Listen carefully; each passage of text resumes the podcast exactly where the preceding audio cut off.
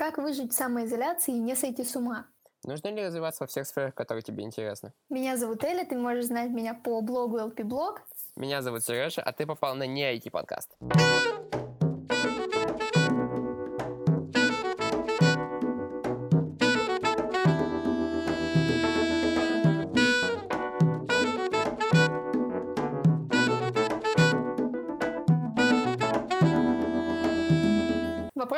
Которые мы сегодня будем обсуждать. Чем заняться на карантине? Как заставить себя заниматься делами? Чего точно не нужно делать на самоизоляции? Как и где можно получать знания бесплатно? Поговорим об инфопотоке, который сметает все на своем пути. Как знания в одной сфере могут помочь тебе в изучении другой? И давай обсуждать.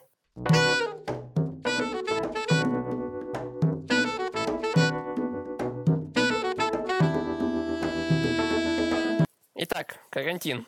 Когда я узнал о том, что в мире вводят карантин, я подумал, yes, будем сидеть дома, будет весело, будем играть, будем заниматься, будем все успевать, будет все круто. Прошло уже две или три недели, и как-то совсем не так. А у тебя как? Я не помню, чтобы ты думал, что мы будем играть. Я помню, как в день, когда вводили карантин в нашей области, мы еще пошли в школу или в городе. Я, ну, не помню точно. В регионе. У нас в регионе, хорошо, да. У нас заканчивался школьный день. В тот день я утром узнала, что, оказывается, у нас последняя учебная неделя в этой четверти, и у меня был шок номер один. А шок номер два был, когда мы уже э, шли в гардероб, чтобы одеваться и выходить, и и все начали говорить о том, что с завтрашнего дня вводят карантин. И я вообще, я не понимала, что происходит в принципе. И такое чувство у меня, по-моему, осталось до сих пор. Я до сих пор не понимаю, что конкретно происходит, что делать, что не делать. Но да, я вообще а, представляла себе самоизоляцию немножко по-другому, что мы наконец-то восстановим режим, что я буду просыпаться энергичной, отдохнувшей, счастливой, готовой к новому продуктивному дню. Но жизнь быстро поставила меня на место. Я когда шел домой э, из школы в этот день,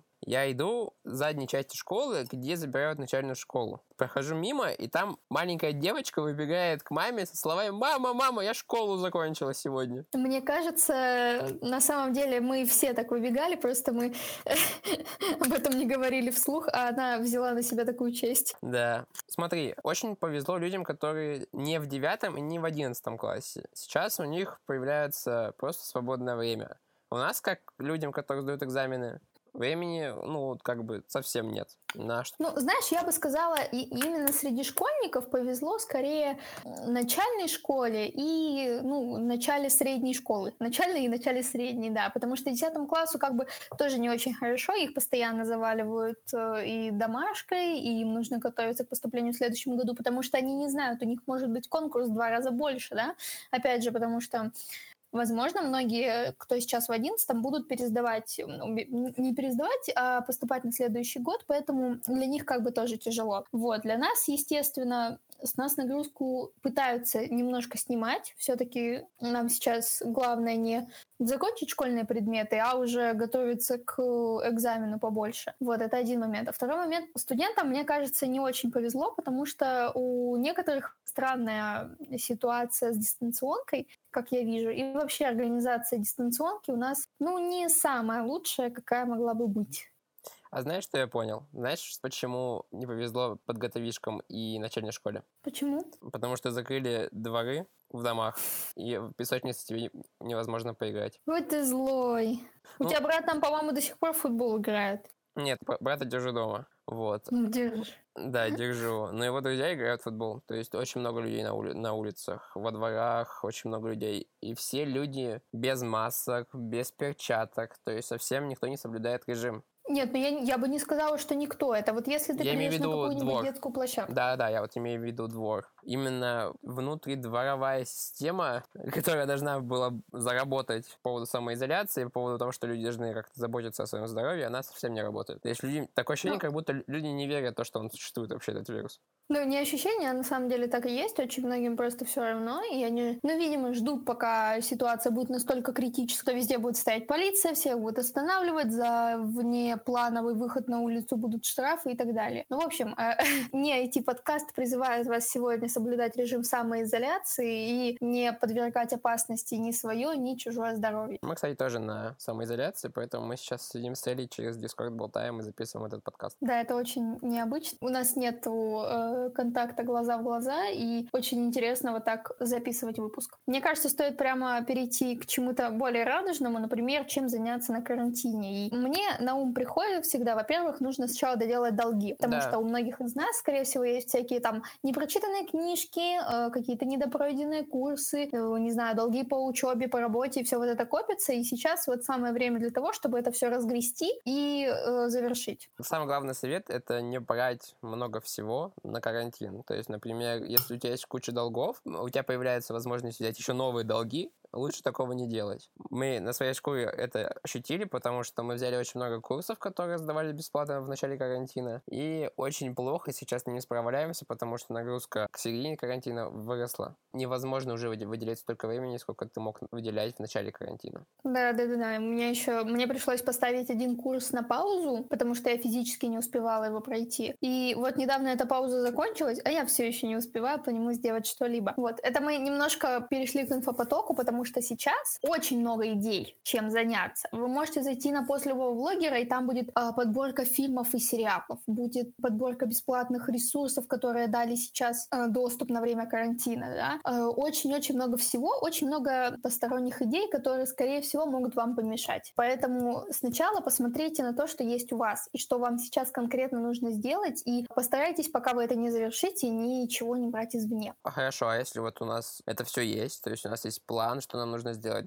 а как людям заставить себя это вообще-то начать делать? Ну, вообще, заставлять это не очень хорошее слово. Возможно, для кого-то такая мотивация работает, но для кого-то может и не работать. Во-первых, вопрос, зачем вам это надо? Да? Ну, например, зачем вам готовиться к ЕГЭ? Понятно, зачем. Потому что олимпиадники, грубо говоря, заберут все бюджетные классные места, и поступить можно будет только если вы наберете хорошие баллы на экзамене, да? Ты ну, сейчас говоришь я... про очень такую тему, которая сейчас вызовет очень бурный... Ну, это, грубо говоря, естественно, естественно, скорее всего, ситуация не такая страшная, как э, нам кажется с олимпиадниками. Вот, это один момент. Второй момент, понимаю, да, действительно понимать, зачем нам это надо. И составить себе план и все обустроить так, чтобы ты мог просто сесть и начать что-то делать. То есть минимизировать количество действий, которые тебе нужно, чтобы начать, да, потому что любое препятствие на пути к нашему делу, оно нам делает только хуже. И мы идем всегда по пути меньшего сопротивления, да, прям как ток. Поэтому, если вы хотите позаниматься каким-нибудь курсом, к примеру, то сделайте себе закладку с этим курсом, чтобы вы открывали браузер и опа, вот этот курс сразу. У вас на столе будет лежать сразу ручка, которая пишет хорошо с чернилами, да, там тетрадочка, все вот это, и оно будет рядом. То есть вам нужно просто сесть за стол, просто нажать пару кнопочек, открыть и э, начать заниматься. Это не так сложно. Вот. Есть еще мотивация наказанием. Вот это именно про то, чтобы заставить себя что-то делать. Есть также и вот, чтобы себя прямо-прямо заставить, есть негативная мотивация с наказаниями, да. Предположим, вам нужно сделать какое-то дело. Например, ну, не знаю, написать реферат, условно. И вы говорите, если я не запишу реферат, к примеру, выставлю в Инстаграм свою фотографию, там, где я, не знаю, не выспавшийся, вообще она мне не нравится, она у меня ассоциируется с негативными эмоциями, ну а что делать, я вот это не выполню, да? И придумывайте себе какое-то наказание, и оно уже вас мотивирует как бы начать что-то делать, потому что, ну, не хочется вот такой вот делать все и так далее. Ну, у меня это есть два маленьких лайфхака к твоим советам. Первый лайфхак это то, что можно, когда ты садишься за рабочее место, одеваться в более привычную тебе одежду, которую ты носишь на работе или в школе. Так это позволит тебе сконцентрироваться и не думать, что ты сидишь дома. Например, для меня это очень помогает. Я реально одеваю какие-нибудь ботинки, одеваю футболку, рубашку, чтобы не чувствовать себя сильно по-домашнему. А второй лайфхак это то, что можно, например, не с фотографией это делать, а, например, с деньгами и благотворительностью. То есть, типа, если ты не делаешь какое-то свое задание, то ты отправляешь деньги на благотворительность. Это сейчас очень сильно актуально, потому что появляется очень много фондов по поддержке бизнесов, по поддержке людей, которые попали в сложную ситуацию с COVID-19. То есть реально захочешь взять такой вот лайфхак с тем, чтобы заставлять себя что-то делать, себе угрожать тем, что ты перекинешь куда-то свои деньги, мне кажется, это будет намного полезнее.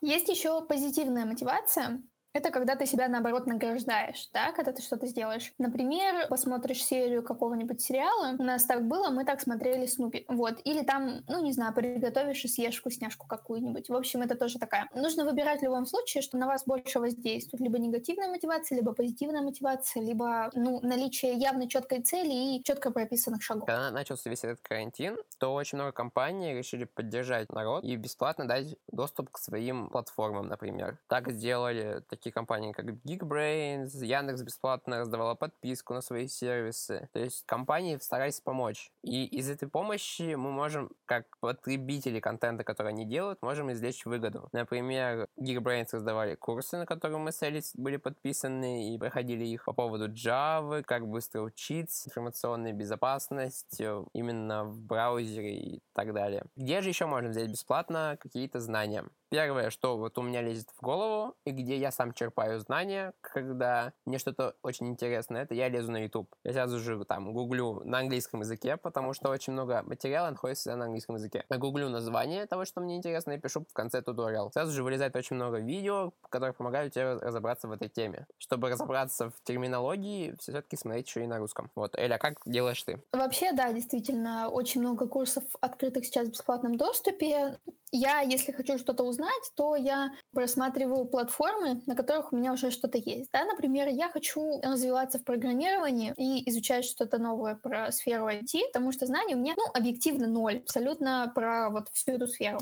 Я захожу на Geekbrains, потому что у меня там уже есть какие-то курсы, и захожу на вкладку с бесплатными курсами, интенсивами и так далее, и там уже нахожу какие-то э, готовые варианты курсов, которые могут быть мне полезны. Это один такой момент. Если вы уже занимаетесь на каких каких-то платформах, посмотрите, что бесплатного и интересного у них может для вас быть, если вы вообще, вы, у вас есть вопрос, но вам сложно его конкретизировать, да, например, вы не знаете, как начать, а тут, ну, прям э, действительно сложно что-то сказать, если ты ничего не знаешь. И вот такой поиск поможет найти курсы или информацию, которая поможет как минимум встать на ноги, чтобы потом уже понять, что, в чем конкретно хочется развиваться. Вот, но еще одна вещь, которую я для этого использую, это очень просто, очень тупо поискать в Гугле информацию. Ну, буквально. Я вот, э, например, распечатала себе темы для собеседования, которые нам будут нужны для поступления в... И просто беру тему, вставляю ее в Google и начинаю находить какие-то на YouTube, потому что так воспринимать информацию проще. Нахожу какие-то статьи и презентации, опять же, в Google. И, честно, мне немножко тяжело об этом говорить. Тебе нужна информация, то у тебя есть целый интернет. И мы как-то небрежно сейчас относимся к поиску, потому что поиск информации, ну, мы как-то, не знаю, по-моему, в последнее время мы этим практически не пользуемся. Мы практически не ищем никакие а, для себя вопросы в интернете. Мы увидели у человека какую-то информацию, мы просим его скинуть, этот человек скидывает, и все. Мы, получается, действуем обычно только так. А, мне кажется, нам нужно возвращаться к такому методу по старинке, зайти в Google и поискать информацию, которая тебе нужна, потому что там действительно очень много всего. Даже в будущем не будет возникать вопросов, где найти информацию и как мне поизучать вот это, вот это, вот это. У меня такое было с людьми вообще, то есть люди меня просят, например, скинуть им программу, которая гуглится, но если ты, ты пишешь название программы, и у тебя первый сайт официальный, откуда скачать эту программу? Я каждый раз не понимаю, зачем люди у меня спрашивают, где скачать то или иное. То есть у тебя есть Google, у тебя есть слово «скачать». Если ты соединяешь название программы и слово «скачать» в Гугле, то ты получаешь ссылку, где можно скачать. То есть я этого совсем не понимаю. Тебя поддерживают, что люди стали забывать то, что у них есть Google, и то, что они могут найти всю информацию именно в нем. Возможно, это даже не то, что они стали забывать, просто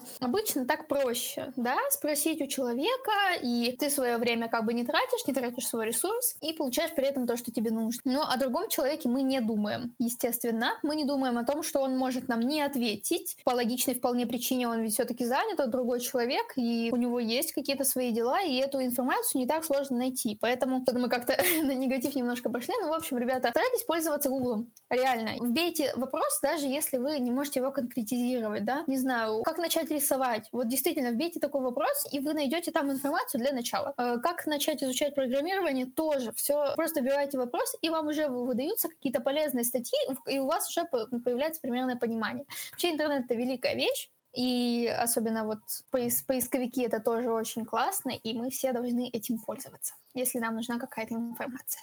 Немного дополню по поводу поисковиков. Я в детстве, чтобы узнать, что это за песня, и скачать себе на телефон, я вбивал слова, которые слышал в песне. Я не знаю, кто-то так еще в детстве?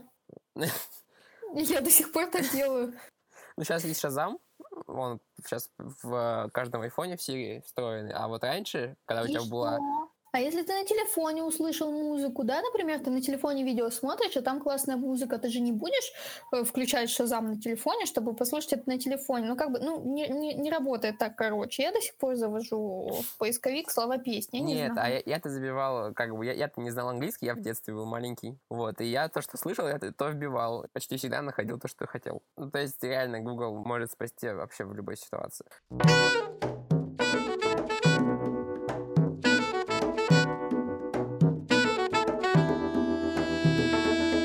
Слушай, а у тебя была такая ситуация, что ты вот, например, изучи предмет и начинаешь изучать что-то другое? Когда ты начинаешь изучать что-то другое, ты начинаешь понимать, что вот знания по разным сферам даже, они очень сильно соприкасаются. У меня такое было с информатикой и математикой. Я с детства начал изучать информатику, логику, алгоритмы, стараться как-то уже программировать. И когда я, я в высшей школе начал уже изучать какие-то вещи более сложные, я начал понимать, что это, это реально как-то вот связано с информатикой. Вообще у меня больше такое бывает, ну, немножко не с техническими темами. У меня это обычно бывает либо какой-то литературой, либо с книгами по саморазвитию, и я черпаю оттуда информацию, а потом применяю это в разных вещах. Да, например, в истории, такое проявляется, ну, вещи, которые я узнала. Читаю что-то про то, как вести, например, бизнес, и потом начинаю это применять в какой-то другой сфере, да, например, в развитии Инстаграма или в учебе, и это точно так же даже лучше. То есть, ну, естественно, что все вообще взаимосвязано. Особенно сейчас в современном мире, когда у нас не то, что происходит э, какое-то соприкасание и пересечение сфер, а прямо на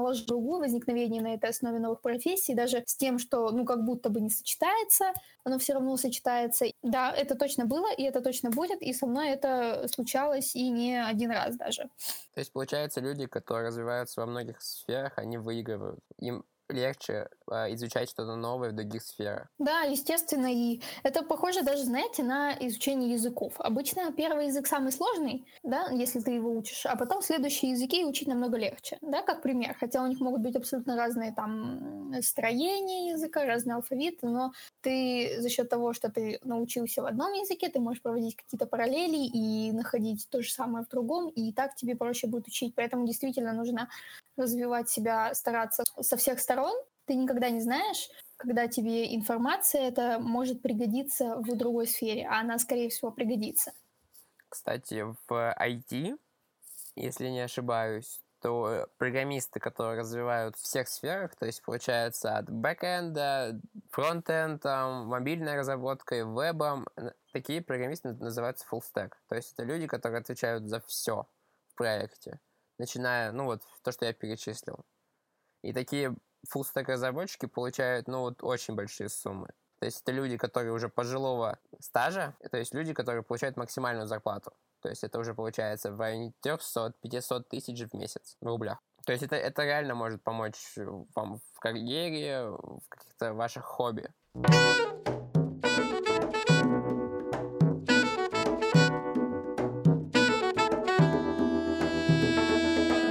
Еще у нас есть телеграм-канал нашего подкаста, где ты сможешь найти все платформы, на которых мы выходим, и слушать только там, где тебе нравится.